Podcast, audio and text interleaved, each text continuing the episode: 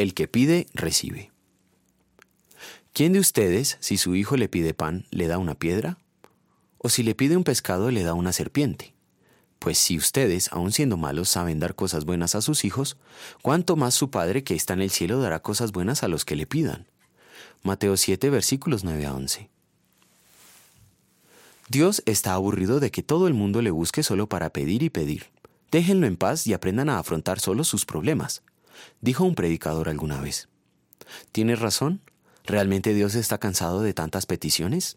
Según la Biblia no es así, pues escrito está, no se inquieten por nada, más bien, en toda ocasión, con oración y ruego, presenten sus peticiones a Dios y denle gracias. Filipenses 4:6. La verdad es que Dios quiere que le presentemos nuestras peticiones en oración, pero también es cierto que no acepta todas las oraciones. Jesús enseñó, pidan y se les dará, busquen y encontrarán, llamen y se les abrirá, porque todo el que pide recibe, el que busca encuentra y al que llama se le abre. Mateo 7, versículos 7 a 8. Pero esto no significa que Dios concederá todas las peticiones que le son presentadas.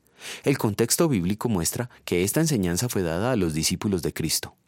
No es para toda persona. Esta enseñanza de Jesús significa que todo lo que pide, recibe. El que busca, encuentra y el que llama, se le abre. Se aplica a verdaderos creyentes que oran de acuerdo a la voluntad de Dios. Esta es la confianza que tenemos al acercarnos a Dios, que si pedimos conforme a su voluntad, Él nos oye. Y si sabemos que Dios oye todas nuestras oraciones, podemos estar seguros de que ya tenemos lo que hemos pedido. Primera de Juan, capítulo 5, versículos 14 a 15. Hay ocasiones en que pedimos mal.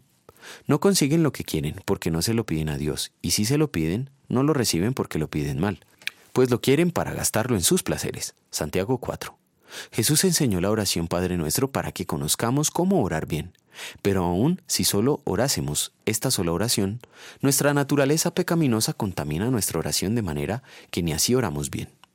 Cristo oró perfectamente en lugar nuestro y fue a la cruz para sufrir el castigo que merecemos por orar mal.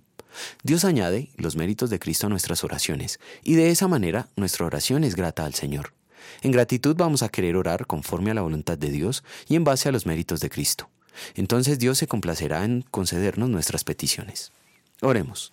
Señor, no merezco que escuches mis oraciones, pero te doy gracias, ya que los méritos de tu Hijo Jesucristo hacen aceptable ante ti mi oración imperfecta. Concédeme que ore conforme a tu voluntad, aferrado a tu amor, agape. Amén.